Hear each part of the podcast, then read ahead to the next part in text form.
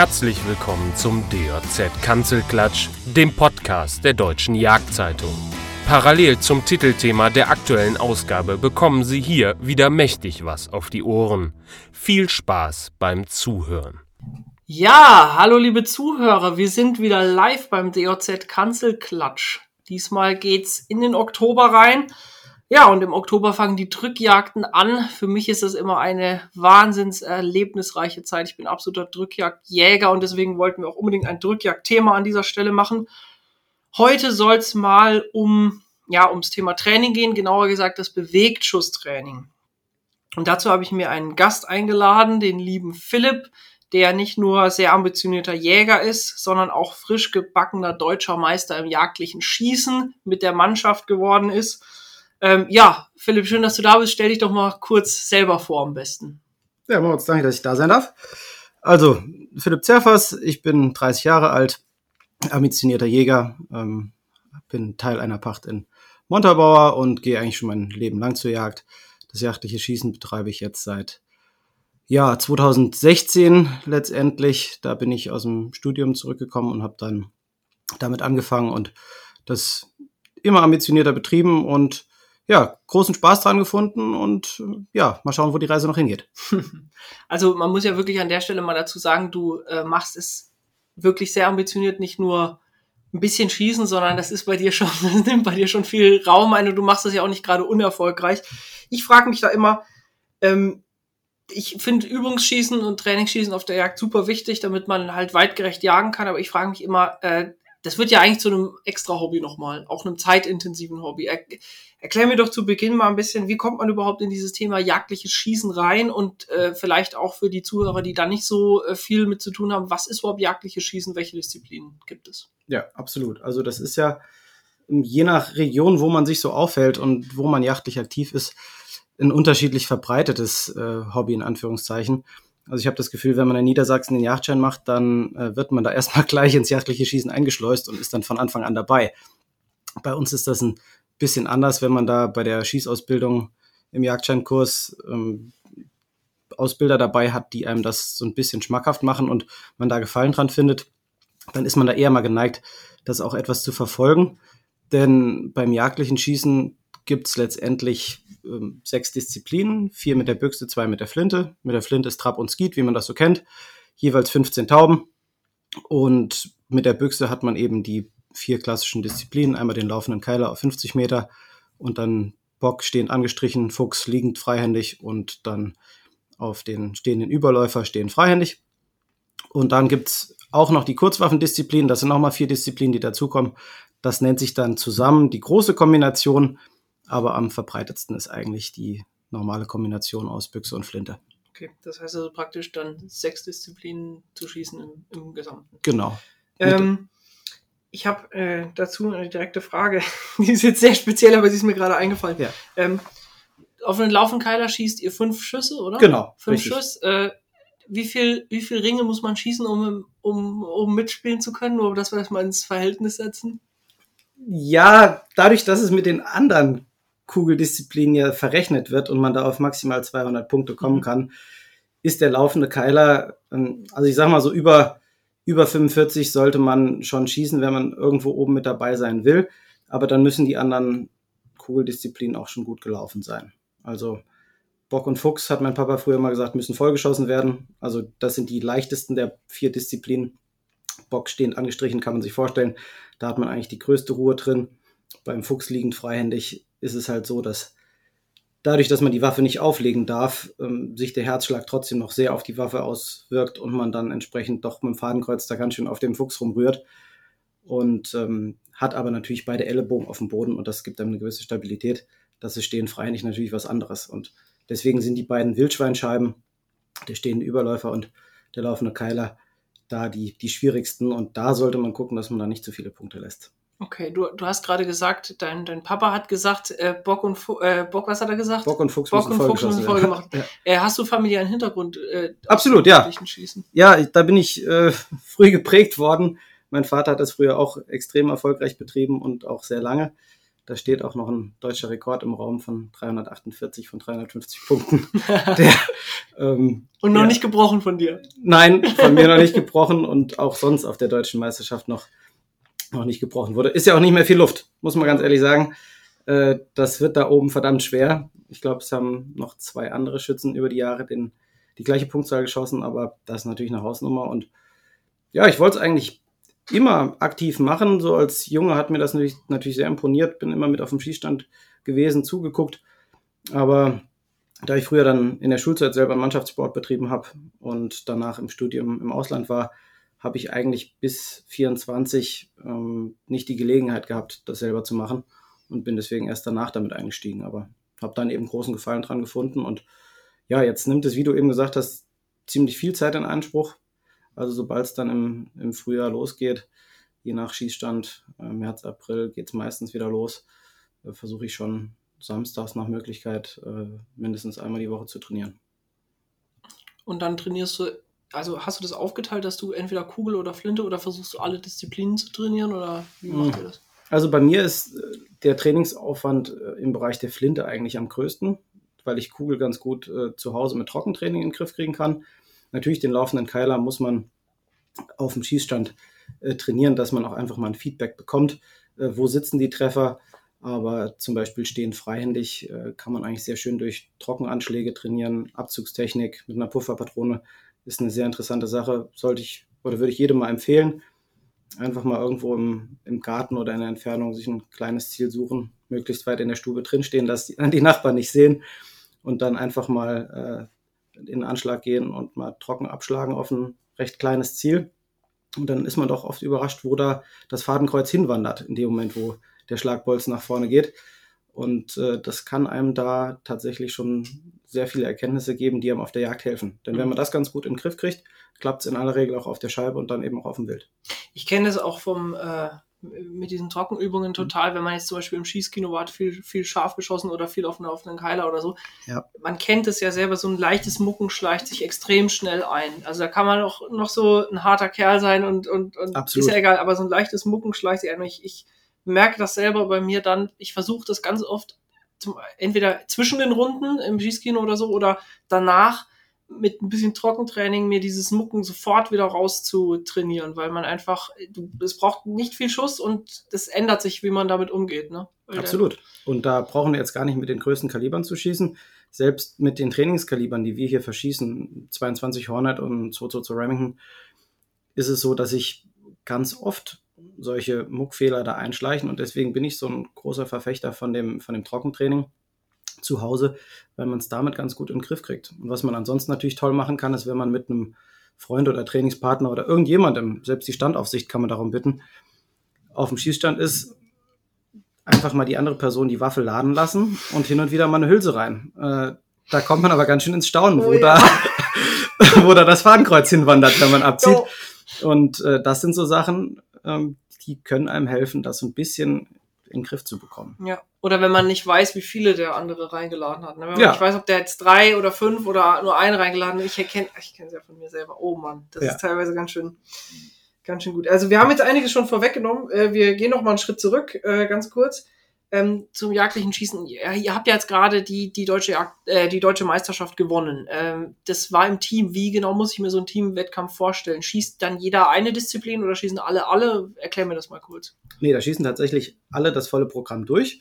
Das ist ein, eine Rotte von sechs Mann, beziehungsweise Damen. Es sind ja mittlerweile auch sehr viele Damen bei der Bundesmeisterschaft, erfreulicherweise. Und dann werden von den sechs Schützen die vier besten Ergebnisse gewertet. Zwei sind Streichergebnis und das wird dann eben verglichen. Da gab es jetzt natürlich bei der Bundesmeisterschaft von den Bundesländern entsprechend jeweils eine Mannschaft. Und da wird dann am Ende geschaut, welches Bundesland da die besten Ergebnisse geschossen hat. Du kannst natürlich auch als Einzelschütze teilnehmen und auch die Ergebnisse von den Einzelschützen werden durchaus gewertet und dann auch in einem Einzelvergleich am Ende geehrt. Deswegen, ich war dieses Jahr zum Beispiel mit meinem Einzelergebnis etwas unzufrieden, aber da gab es extrem viele Leute, die das waren also dieses Jahr ist auf der Bundesmeisterschaft äh, deutlich schlechter geschossen worden als sonst. Ähm, die Experten fragen sich immer noch, äh, woran es gelegen hat. War es Corona, mangelnde Training in den letzten zwei Jahren oder war es das Wetter, der Stand? Ich weiß es nicht. schwer zu sagen. So. Aber es, das Niveau war ein, bisschen geringer als sonst. Mhm. Ähm, ja, kommt vor, kann man nicht, äh, kann man nichts drin machen. Interessant finde ich aber, wenn es dann bei allen irgendwie ein bisschen, ja, bisschen schlechter ja. ist und nicht nur so Ausreißer hat. Das war tatsächlich interessant. Wenn ein Jäger, der das jetzt hört, sagt, Mensch, das klingt ja total interessant, ich möchte da ein bisschen einsteigen. Ja. Kann der mit seiner normalen Jagdwaffe da anfangen im jagdlichen Schießen oder braucht der direkt eine spezielle Waffe in auch einem, dem entsprechenden Kaliber, das du vorhin genannt hast? Jein. Also machen kann man das natürlich mit den Waffen, die man schon hat. Also eine Flinte und eine Büchse braucht man, das ist das A und O, aber es macht natürlich extrem viel Sinn, mit einem kleinkalibrigeren Gewehr das Schießen anzufangen. Denn wenn ich jetzt anfange mit 308 oder 3006 oder lass es eine 93 sein, da mein Training zu starten, dann ist das doch sehr ermüdend und die viele Schießerei führt dann halt auch vielleicht noch eher dazu, dass man sich so Sachen wie Smucken angewöhnt.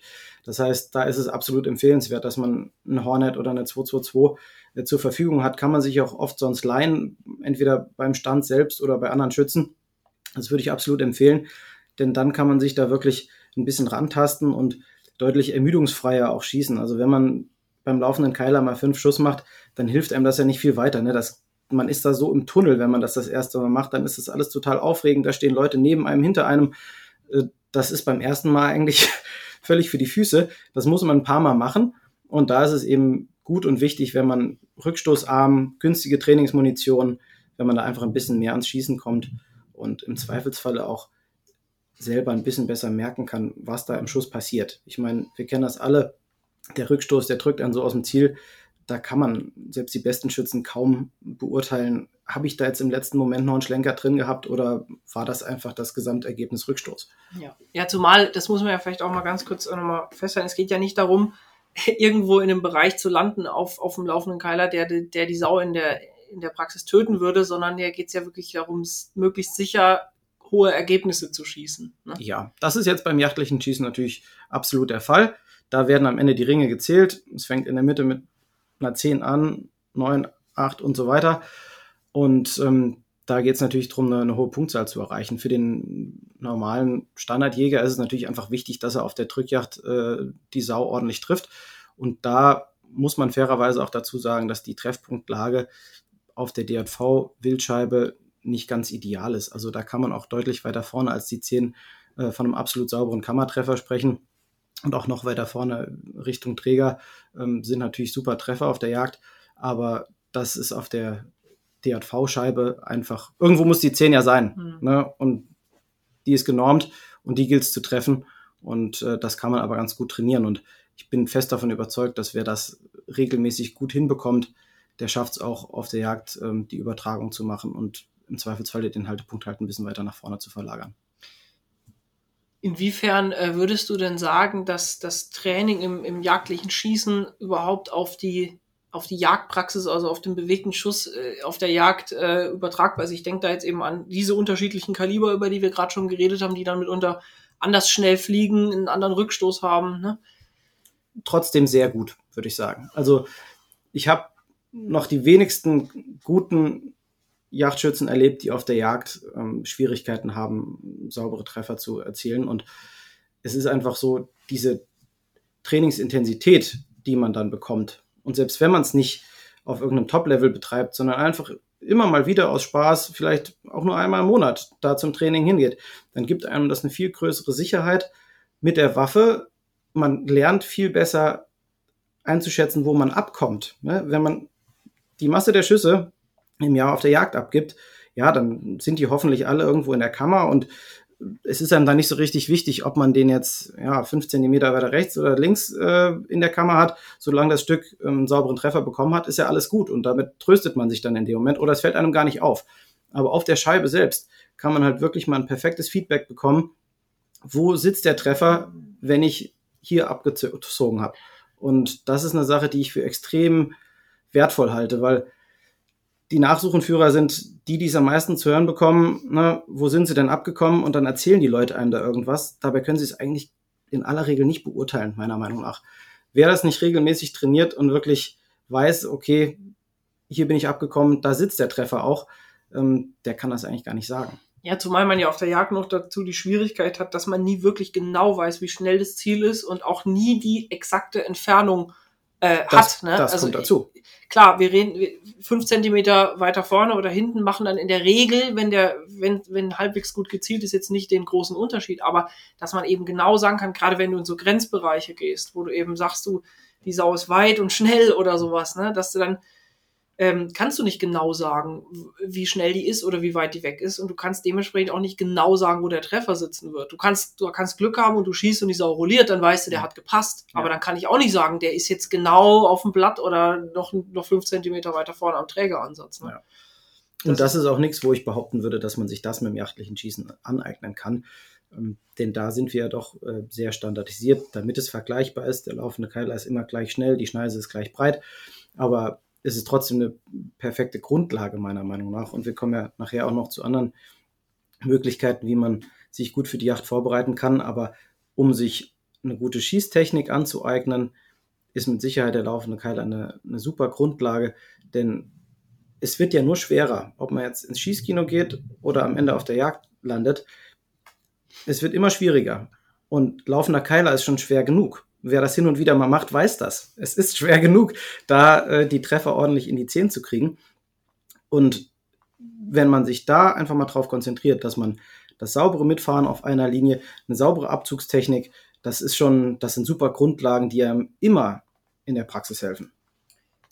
Ja, auf jeden Fall. Ähm, wenn wir ganz kurz mal aufs Thema Flinte eingehen, Flinten haben wir jetzt noch gar nicht drüber geredet. Ähm, Trap und Skeet, inwiefern schätzt du diese Disziplinen als, äh, als jagdpraktisches Training ein für, für, für Flugwildjagd? Gut, da ist natürlich mittlerweile äh, das Yachtparcours-Schießen überlegen, das muss man schon sagen. Ist aber bei Trap und Skeet wieder so, dass man damit sich mit Sicherheit super Grundlagen aneignen kann. Ich habe selber mit Trap und Skeet-Schießen angefangen und jetzt in der Corona-Zeit, da waren viele ähm, LJV und DJV-Stände geschlossen und Parcoursstände oft ähm, weiter offen geblieben. Deswegen bin ich da auch so ein bisschen hin abgedriftet. Also nicht abgedriftet im Sinne von, ich bin jetzt weg von dem anderen, aber habe es jetzt zwischenzeitlich mal mehr gemacht. Das ist viel vielseitiger und ein hervorragendes Training für die äh, Jagd mit der Flinte. Aber bei Trap und Skeet kann man trotzdem gewisse Sachen super trainieren. Zum Beispiel den Punkt zu finden, wo man das Ziel treffen möchte. Das heißt, jetzt beim Skeetstand zum Beispiel wandert man ja auf den sieben Ständen ähm, im Halbkreis um den Mittelpunkt drumherum. Und der Mittelpunkt ist eigentlich in aller Regel so die Stelle, wo man die Taube versucht zu treffen. Und die Fußposition, also die, die Fußstellung, ist ja das absolute A und O. Wenn mein Körper nicht in einer grundsätzlich entspannten Position ist, an dem Punkt, wo ich das Ziel treffen will, führt das immer dazu, dass eine gewisse Unruhe in den Schuss kommt und sich auch im Zweifelsfalle der Rückstoß noch negativer auswirkt. Weil wenn ich da aufgedreht oder verdreht bin und krieg da den Rückstoß ab, dann schwingt die Waffe immer noch aus der ruhigen Schussposition heraus. Und das sind Sachen, die kann man natürlich beim Flintenschießen super lernen. Ähm, wo kommt das Ziel her? Wo will ich es beschießen? Und wie komme ich möglichst relativ schnell in eine Position, die das erlaubt? Und dann natürlich schnell in den Anschlag zu gehen. Ne? Das ist das A und O. Sowohl bei Trap als auch bei Skeet ist die Taube nach zwei Sekunden so weit weg, dass man sie nicht mehr beschießen kann im Prinzip. Und äh, das sind Sachen, die helfen einem auf der Drückjacht mit Sicherheit. Genau, das wäre jetzt auch meine Anschlussfrage gewesen, inwiefern eben auch diese Flintendisziplinen übertragbar sind auf den Kugelschuss auf der Jagd. Man sagt, ich habe das schon mehrfach gehört, dass, dass Leute gesagt haben, wenn du ein guter Flintenschütze bist, gerade fürs Drückjagdschießen, wenn es um intuitive Geschichten geht, ne, Ja. dass es unglaublich hilft. Das denke ich tatsächlich auch. Man muss das aber ein bisschen differenziert betrachten, würde ich sagen. Also ich habe es erlebt, als ich mit dem Training tatsächlich ähm, die Intensivität so ein bisschen gesteigert habe und wirklich viel Flinte geschossen habe. Eignet man sich natürlich an oder es wird immer automatischer, dass man keine Angst mehr davor hat, ordentlich vor der Taube abzudrücken. Und da muss man schon so ein bisschen äh, Vorsicht behalten, dass man auf der Jagd wenn wir jetzt mal von einer normalen Drückjagdsituation ausgehen, findet ja doch das Allermeiste ja innerhalb der 50 Meter statt. Und natürlich kann es auch sein, wenn da jetzt eine Sau hochflüchtig den Hang, Hang runterfliegt, dass man da vor die Sau muss. Aber in aller Regel bleibt man ja doch einigermaßen mit dem Haltepunkt ähm, auf dem Wildkörper. Und das ist halt was, was man beim Flintenschießen völlig abhaken kann. Ne, da orientiert man sich an der Vorderkante der Tontaube und muss dann immer noch ordentlich davor. Und das ist jetzt bei Skeet auf Stand 4 vielleicht ein Meter, aber bei einer Parcours-Taube, die braucht auch gerne mal drei Meter.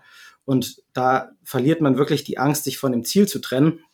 Und da muss man dann wirklich bei der Drückjagd auch wieder so ein bisschen den Schritt zurückfinden und sagen, nein, so viel muss es nicht sein. Ich muss nicht richtig aus dem Ziel raus, sondern äh, kann da noch draufbleiben. Aber natürlich der Bewegungsfluss und so ein Ziel von hinten zu überholen, das ist auf jeden Fall übertragbar. Ja, das ist äh, interessant. Ich habe, ich frage mich, jetzt machen wir mal ein neues Thema auf. Es hm? wird jetzt ein bisschen komplexer, ich bin gespannt. Ähm, wie würdest du sagen, sieht das ideale Drückjagdtraining aus? Ein Jäger, der sagt, ich möchte wirklich alles rausholen auf meiner Schießleistung für die Drückjagd, was geht. Was sollte der alles machen? Naja, da würde ich tatsächlich das jachtliche Schießen mal als eine sehr gute Saisonvorbereitung ansehen. Ich meine, du hast es eben schon erwähnt, der zeitliche Zusammenhang ist da. Die Bundesmeisterschaft ist immer am zweiten Wochenende im September und danach geht es dann eben auch los mit den Drückjachten irgendwann. Das heißt, wenn man sich über den Sommer hinweg auf dem laufenden Keiler wirklich fit hält und da ähm, eine gute Grundlage schafft, ist es danach und dann vielleicht auch schon im Spätsommer so langsam Zeit, den Schritt ins Schießkino zu wagen und zu sagen, okay, wir machen es jetzt mal ein bisschen abwechslungsreicher, denn wie vorhin erwähnt, der laufende Keiler läuft immer gleich schnell, springt nie über den Ast und immer von rechts nach links.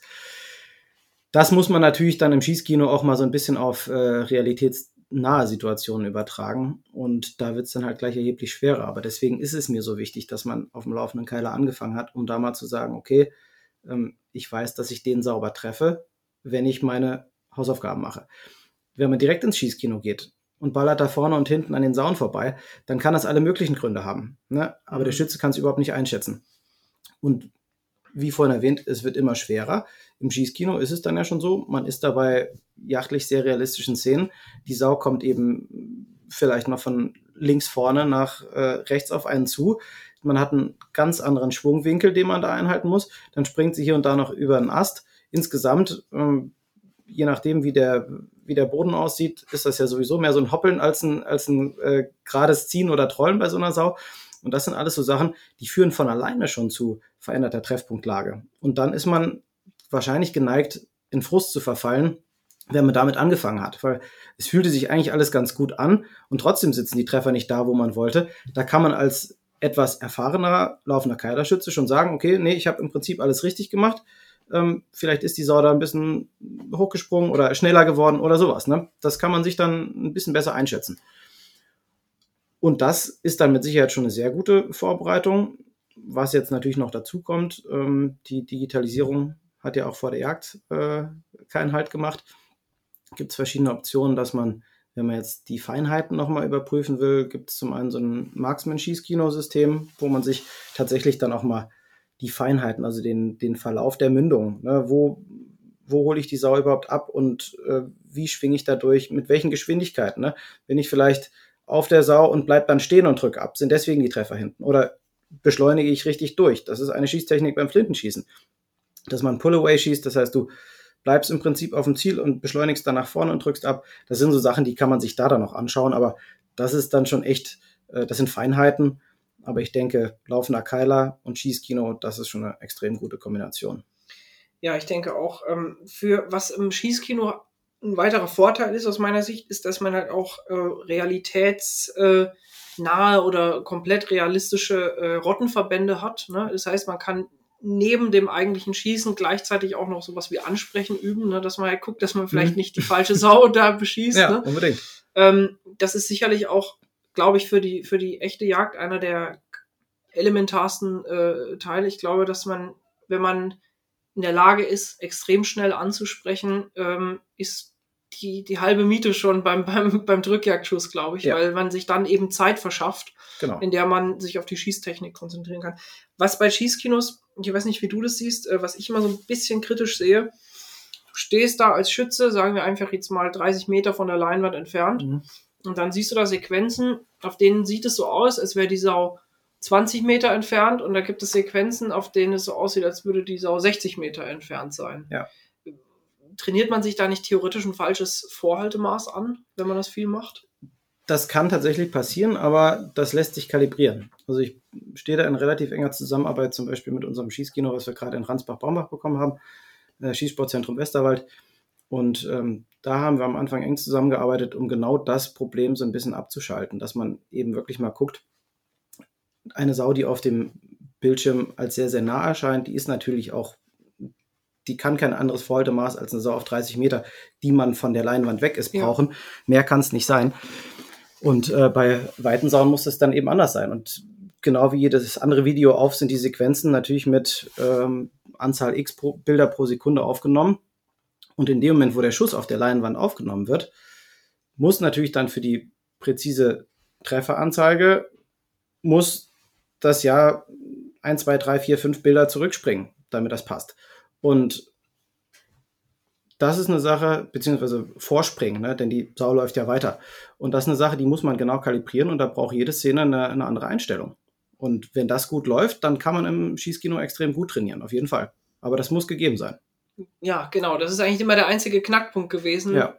Beziehungsweise dann auch der, der ganz große Vorteil von diesen Lasersystemen, vom Marksman-System Mhm. oder so, dass man da eben einprogrammieren kann, wie weit das entfernt ist und das dem dann auch in, also dem, dem korrekten Vorhaltemaß entspricht. Egal wie, ob die Leinwand in dem Fall nur viel näher ist als, als Absolut. in einem realen Schießkino. Genau. Und da kann man dann ja sogar auch die Geschossgeschwindigkeit und so weiter einstellen. Aber das sind dann wirklich Details. Und ähm, ich denke, da müssen sich die, die wenigsten Gedanken drum machen. Also einfach die Sauen auf der Leinwand ähm, sauber und wenn es jetzt mal mitten drauf ist, ich glaube, da braucht man sich jetzt auch keinen zu großen Kopf zu machen. Solange man die Treffer ordentlich auf, äh, auf die Sauen bekommt, ist das schon eine sehr gute Sache. Und da einfach der Schwierigkeitsgrad, dass es realitätsnah ist, äh, hilft einem da ungemein weiter.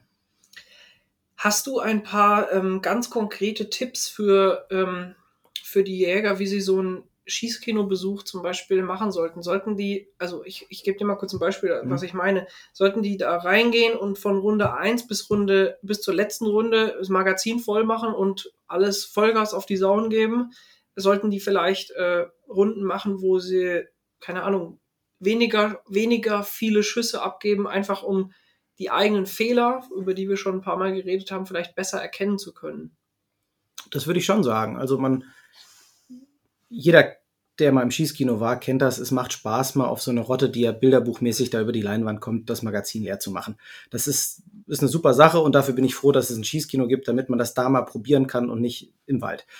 Aber wenn man tatsächlich mit dem Hintergedanken dahin fährt, äh, seine Schießleistung zu verbessern, dann macht das total Sinn, sich wirklich im Zweifelsfalle auch mal eine Sau aus der Rotte rauszupicken, die gut beschießbar läuft und dann eben in jeder Szene nur auf die eine Sau zu schießen. Man muss da nicht immer das Magazin, soweit es geht, leer machen, sondern ähm, wenn man da was draus mitnehmen will und wirklich mal gucken möchte, ob man sich verbessern kann, dann, dann macht das total Sinn. Und im Zweifelsfall halt auch, wenn das in dem Schießkino erlaubt ist, das ist ja unterschiedlich und da muss man die Sicherheitsvorkehrungen des Schießkinos absolut beachten, dass man, wenn einer scharf schießt, auch mal daneben steht und entweder nur mitfährt oder eben mit Trockenabschlägen auch einfach die, die Trainingsmöglichkeit so ein bisschen mitnutzt. Denn die Knallerei, das hast du eben vorhin selber erwähnt, ähm, führt dann immer wieder dazu, dass du das Mucken anfängst. Und wenn man zwischendrin so kleine Unterbrechungen bekommt, wo man trotzdem auf der Sau mitfährt und abdrückt, ist das mit Sicherheit eine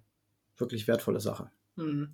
Was ich in Schießkinos immer ein bisschen verm vermisse, was mir jetzt gerade noch eingefallen ist, meistens ist es so, da, da kommen die Sauen und du schießt und dann bleibt das Bild kurz stehen, damit du sehen kannst, wo du abgekommen bist. Ne? Kommt drauf an. Kam Also, so an. Ich, ich habe es jedenfalls noch nicht anders erlebt. okay. Ich, idealerweise wäre es ja eigentlich so, dass die Rotte durchläuft und du schießt und am Ende kriegst du angezeigt, welche Sau hast du wo getroffen. Das wäre so das, das Genau. Optimum. Ne? Das gibt's aber auch viel. okay. Also hier im, ich kann jetzt nur vom Schießsportzentrum Westerwald sprechen, da ist es so, du kannst es dir aussuchen. Ne? Entweder du bekommst die Treffer gleich angezeigt, was aber meiner Meinung nach, genau wie du es richtig sagst, wenig Sinn macht. Ne? Das passiert ja in der Natur auch nicht. nee. Und ähm, so, im Gegenteil, meist werden sie schneller. ja. Und äh, da kann man sich dann einfach immer äh, drei Schüsse durchlaufen lassen und dann bekommt man es danach angezeigt. Drei oder vier, ich weiß nicht mehr genau. Ja. Ja, das wäre auf jeden Fall so. Das, dann sind wir schon ziemlich nah am Optimum. Wenn du sagst, so, die laufen durch und du schießt und gleichzeitig passt es auch von der Entfernung, die, weil es so umgerechnet wird sozusagen, dann Genau. ist es schon sehr, sehr, sehr, Ja. sehr realitätsnahes Ja. Training. Doch, das ist super. Wenn wir mal von dem realitätsnahen Training in die Realität jetzt springen. Ja. Ähm, ich würde gerne mal von dir wissen, von dem Moment, in dem du wir stellen uns mal eine Drückjagdsituation vor. Du stehst auf dem Stand, da kommt eine Sau. Von ich habe die Sau, ich krieg, bekomme die Sau in Anblick, bis ich schieße. Was sind so ganz wichtige Punkte einer guten Schießtechnik mit der, auf der Drückjagd? Tja, Schießtechnik ist natürlich da einer von vielen Aspekten. Ne? Ich meine, die Sicherheitsaspekte sind erstmal vorrangig. Da macht man sich vorher ein Bild, äh, wo sind meine Schusskorridore und so weiter. Aber wenn das Wild dann auftaucht, muss man ja nochmal checken, ist irgendwo im Hintergrund was. Und dann würde ich halt tatsächlich sagen, dass man den Ablauf einigermaßen wie beim, beim Flinteschießen erlernt, durchgeht. Wo kommt das Wild her? Wo möchte es scheinbar hin? Und wo ist für mich die beste Position, es zu beschießen? Und in dem Moment sollte man dann eben noch kurz seine, seine Fußposition, seinen Stand ausrichten, dass man in die Position gut steht. Und dann muss man eben schauen, je nach, äh, je nach Technik, wie man das macht, Ziel entsprechend kurz vor der Stelle, wo man es beschießen möchte, aufnehmen. Entweder überholen oder auf der Stelle mitschwingen, wo man eben abdrücken möchte. Und ähm, dann sauber abziehen. Ne? Und da ist Abzugstechnik wieder das absolute A und O. Denn sobald man mal weiter als 20 Meter von der Sau weg ist, ähm, macht das echt einen riesen Unterschied, ob man da sauber abzieht und mit durchfährt oder eben am Abzug reißt oder stehen bleibt. Das sind diese Sachen, die man absolut vermeiden möchte.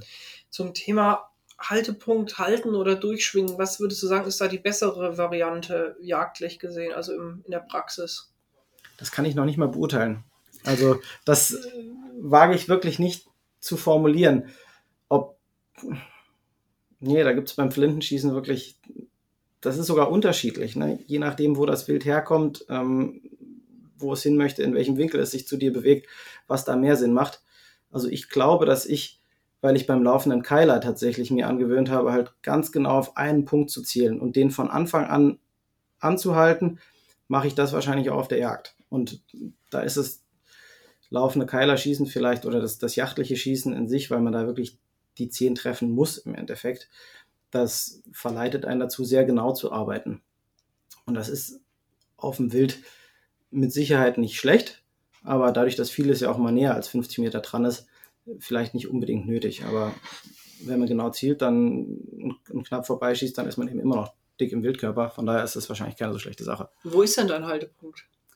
Tatsächlich ist das beim laufenden Keiler mit der 222 geschossen, die 8 vorne. Das ist ein ganz blöder Haltepunkt auf der DJV-Scheibe, weil das grau in grau ist. Mit der Hornet ist es eigentlich ziemlich so an der Wange, da ist ein schöner heller Punkt. Das ist viel leichter mit, der, ähm, mit dem Zielfernrohr aufzunehmen. Aber äh, jachtlich macht man es dann natürlich von der Entfernung und Geschwindigkeit abhängig. Aber ich denke, wenn man sich da irgendwo vorne am Licht orientiert, ist das immer eine gute Idee. Ja, das ist auch so eine Sache. Das habe ich auch oft gemacht, äh, dass ich gesagt habe, ich versuche im Bereich des Lichts abzukommen. Ja. Und sag mal, bis zu einer Entfernung von 50 Metern bist du da eigentlich immer im Ja. tödlichen Bereich, wenn du sauber abziehst und weit, sauber weiter schwingst im Schuss. Ne? Genau. Egal, fast egal, wie schnell die Sau ist. Also selbst wenn die schnell ist, bist du immer noch Ja. hinten in der Kammer. Ja. Ähm, wobei ich jetzt persönlich von mir, das, das ist interessant, weil du das vorhin gesagt hast, ich kann jetzt oft bei, bei, bei Schüssen auf Drückjagden gar nicht so ganz genau sagen, wie ich es eigentlich gemacht habe, weil ich bei mir ist es oft so, wenn, wenn die Sau kommt, ich, ich nehme sie auf ungefähr in der Mitte und dann fahre ich vor und wenn ich das Gefühl habe, ich bin im Bereich des Lichts, dann, dann ziehe ich ab, dann löst sich irgendwann der Schuss. Also ich versuche währenddessen langsam abzuziehen und Ja. irgendwann patsch und Ja. meistens geht es eigentlich auch ganz gut. Ich wollte gerade sagen, da scheinst du schon sehr viel richtig zu machen. Ja, also was, was bei mir dann eher, also ich kann, ich glaube, es ist hinten vorbei habe ich, glaube ich, noch keine Sau geschossen. Also, dass ich wirklich hinterm Wildkörper mit meinem Schuss gelandet bin. Ja. Also meistens passiert das, ist das dann eher ein Problem, dass ich zu ambitioniert vorschwinge. Ja. Ähm, und dass ich dann vor die Sau irgendwie schieße. Ja. Äh, das ist passiert doch ab und zu, aber ähm, dass ich hinten rauskäme oder so, das ist mir, das ist mir noch nicht passiert. Ähm, ja, das Thema äh, Haltepunkt beziehungsweise Durchschwingen fand ich jetzt interessant, dass du gesagt hast, es kommt ein bisschen, bisschen auf die Situation an. Wenn du jetzt äh, in einem, wie ist denn das bei jagdlichen Situationen, wenn du im Hochwald zum Beispiel bist oder auf einer Schneise, muss man da irgendwas beachten? Ich denke mir gerade auf einer Schneise ist es halt schwierig, so schnell zu sein. Hast du da einen Tipp, wie man sagen kann, mit der Technik ist man meistens schnell im, im Ziel, kann ich schneller umsetzen? Ja, das schon. Und da sind wir tatsächlich auch wieder beim Übergang zum Training. Zum einen Skeetschießen oder laufender Keiler. ist bei beiden Disziplinen so, dass man mit der Mündung in der Erwartungshaltung, ich meine, bei einer Schneise sprichst du jetzt auch davon, man hört entweder was kommen oder du hast tatsächlich die Bache schon gesehen und erwartest jetzt, dass da Frischlinge hinterherkommen. Das heißt, da würde ich mich jetzt nie mit der Mündung ganz an die Seite der Schneise, an die Kante der Schneise ausrichten, wo sie herkommen, sondern immer schon etwa ein Drittel des Weges auf die Schneise rauf. Weil ansonsten, wenn man direkt an der Kante wartet, dann huscht dieses Stück Wild darüber und läuft einem weg. Und dann bist du automatisch in einer Hektik und versuchst von hinten da drüber zu schwingen und baust oft zu viel Geschwindigkeit auf. Und da kann es eben genau passieren, dass du dann vorne wegschießt. Und es ist auch so, dass natürlich dann dein Gewehr im Verhältnis zum Wild eine viel größere Winkelgeschwindigkeit aufbaut. Und da macht sich natürlich ein winzig kleiner Timingfehler viel mehr bemerkbar, entweder zu früh oder zu spät. Aber weil sich das Gewehr so schnell bewegt, macht das dann auf die Entfernung einen riesen Unterschied. Wenn du es schaffst, tatsächlich so etwa, also beim Skischießen ist jetzt nicht ein Drittel, da geht man mal so von sieben Metern der Flugbahn aus und erwartet da in etwa die Taube, guckt aber dann zu dem Haus zurück. Und genauso würde ich es auf der Drückjagd jetzt auch machen. Büchse etwa ein Drittel der Laufbahn auf der Schneise ausrichten, aber an den rechten Rand gucken. Und in dem Moment, wir müssen ja auch noch ansprechen, wo das Stück auftaucht, ansprechen, Fahrt aufnehmen und dann hat man in aller Regel, ja, so im Übergang vom zweiten zum dritten Drittel immer noch so die Chance, da einen Schuss abzugeben. Aber du würdest dann auch empfehlen, nicht vorher in den Anschlag zu gehen, nicht in den vollständigen, also so eine Art jagdlicher Voranschlag, Erwartungshaltung, aber nicht schon in Anschlag und sagen wir mal den, das, das Absehen irgendwo auf ein Drittel der, der, der Schneise fest halten, in Anführungszeichen, und warten, bis die Sau dann reinläuft und mitziehen? Oder? Doch, im Zweifelsfalle schon. Also wenn ich, insbesondere wenn es jetzt eine Rotte ist und ich schon genau weiß, ah, den Wechsel nehmen sie, dann würde ich mich da schon ziemlich in ausrichten und oft ist da ja wirklich sehr wenig Zeit. Und ähm, ansonsten ist es aber durchaus so, dass man, gerade wenn man in einem Hochwald steht zum Beispiel, da würde ich jetzt nicht die ganze Zeit das Stück mit, mit der Waffe im vollen Anschlag verfolgen, sondern da würde ich mich wirklich, wie gesagt, auf die Lücke ausrichten, wo ich die Sau das erste Mal beschießen will und äh, erwarte sie dann eben im, im leichten Voranschlag und ein paar Meter bevor sie dahin kommt, gehe ich richtig hoch, nehme das Ziel auf und fahre mit. Denn die Bewegung des Hochnehmens ist ja schon oft etwas, was vom Wild auch wahrgenommen oder gesehen wird.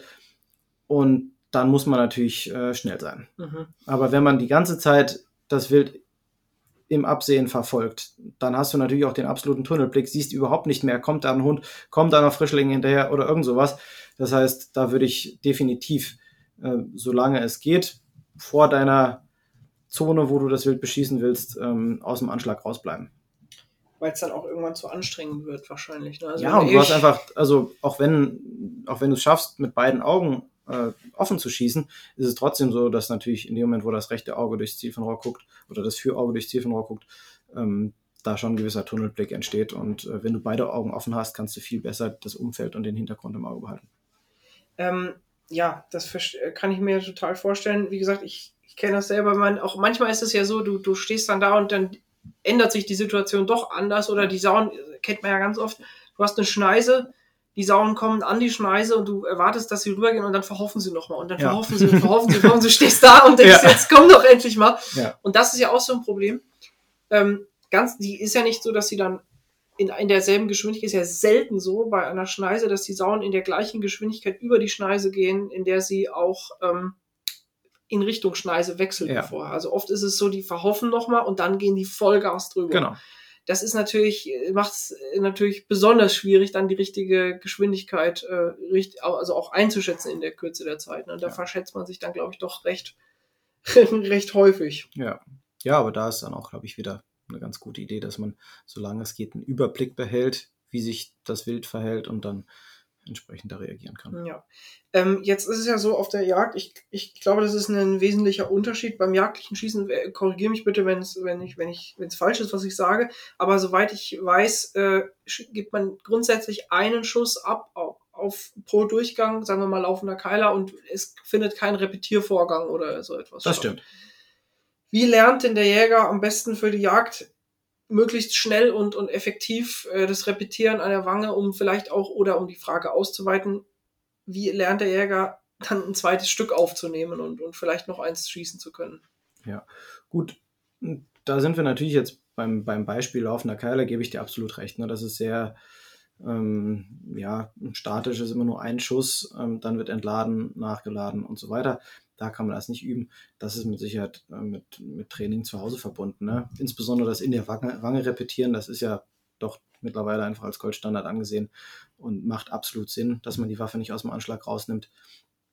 Das, ähm, das muss man zu Hause trainieren. Da würde ich einfach Pufferpatronen äh, vorschlagen und insgesamt kann man auch das Mitschwingen gut zu Hause üben. Also ob man jetzt eine, irgendwo eine Rasenkante, einen Gartenzaun oder irgendwas hat, wo man auf einer Linie mitschwingen kann, das ist enorm wichtig und dabei dann im Zweifelsfall halt auch tatsächlich schießen, repetieren und ähm, entweder nochmal zurückgehen und die gleiche Bahn zurückfahren oder weiterfahren, je nachdem, was, was man für Möglichkeiten hat.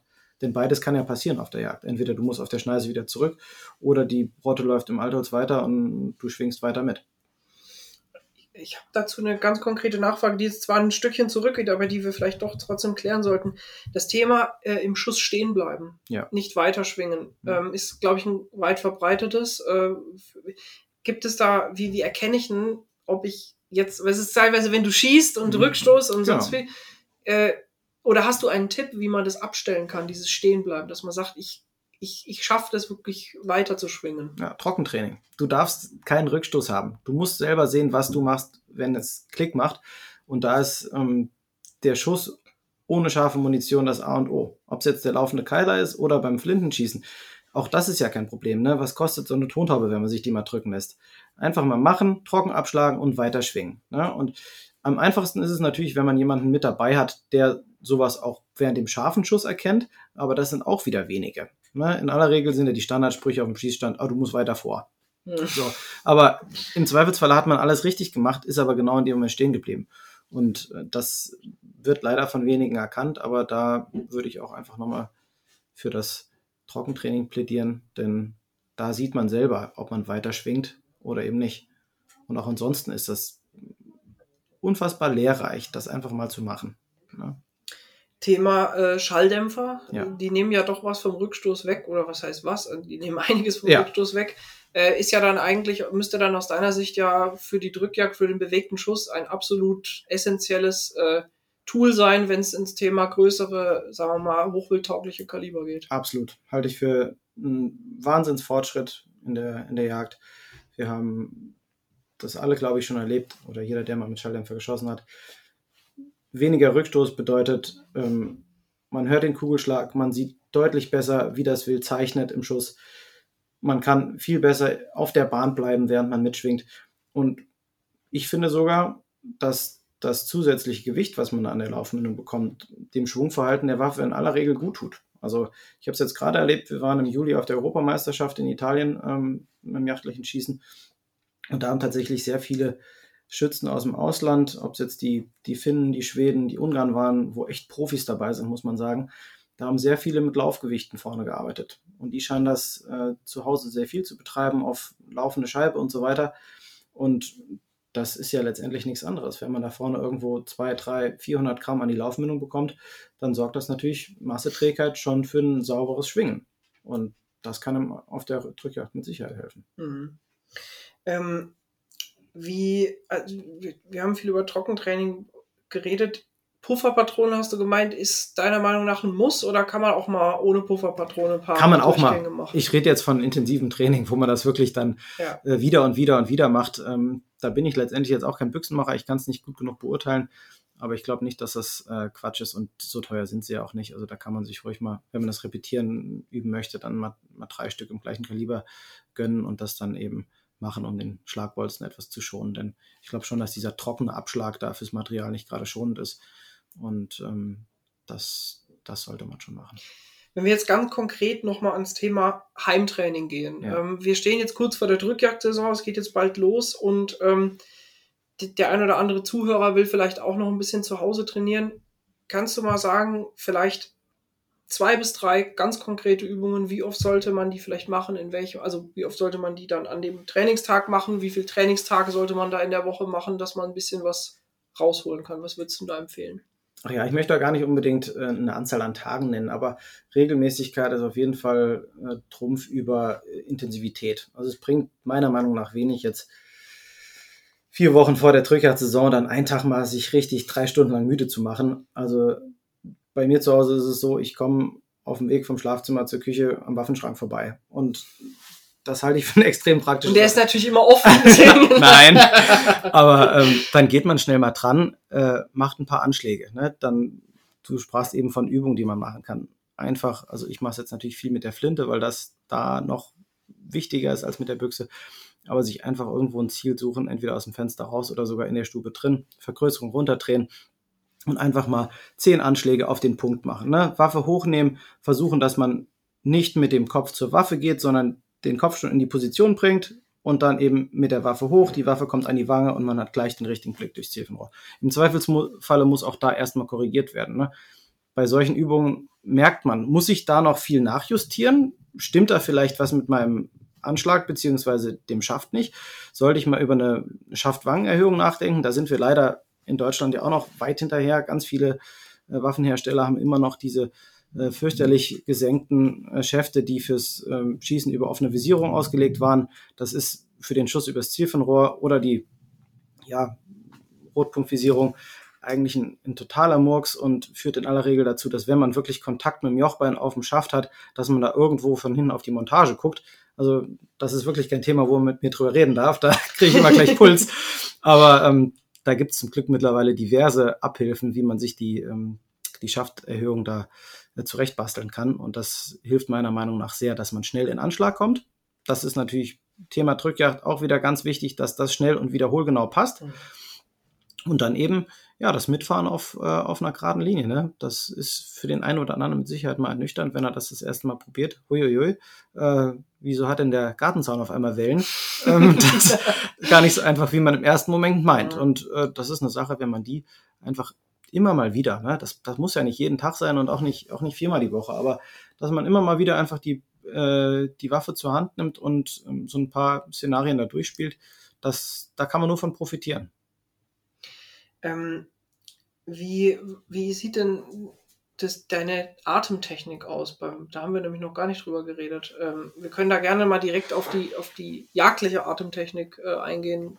Ähm, hast du da eine Routine, wie du das machst, wenn, oder ist das irgendwie intuitiv bei dir dann drin? Ja, also ich. Hältst du das überhaupt für wichtig? Also mal.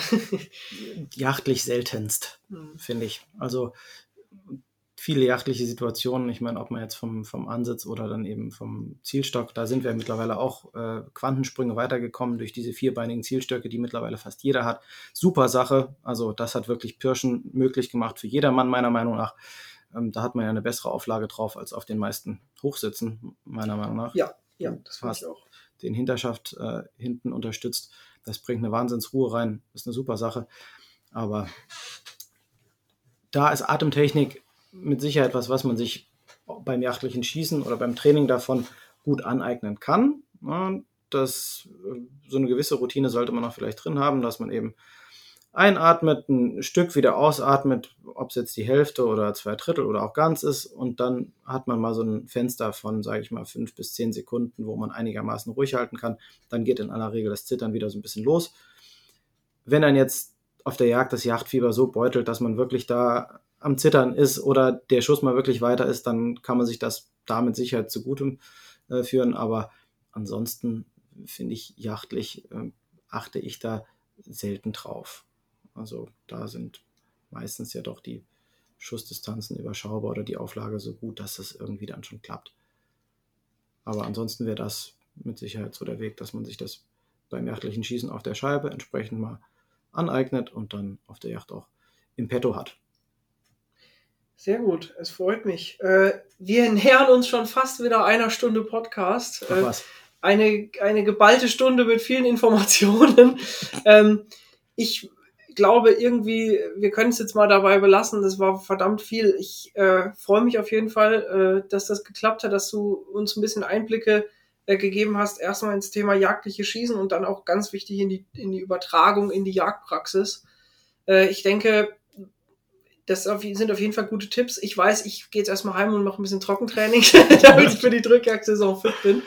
Äh, ansonsten freue ich mich wahnsinnig über alle, die bis jetzt noch zugehört haben, die dabei waren. Wie immer gilt der Aufruf, wenn ihr Feedback habt oder wenn ihr Themenvorschläge habt für unseren DOZ Kanzelklatsch, dann immer her damit. Wir freuen uns über jede Zuschrift. Ja, ansonsten bleibt mir nur zu sagen nochmal Dankeschön, Philipp. Es hat mir wahnsinnig Spaß gemacht. Ich äh, wünsche allen Zuhörern eine ganz, ganz erfolgreiche Drückjagdsaison mit viel Anblick und natürlich sauberem Schießen, damit die Sauen auch schön rollieren. Ja, ähm, ich, wie gesagt, vielen Dank. Schön, dass du dabei warst. Hat Spaß gemacht. War schön bei euch. Super. Bis zum nächsten Mal.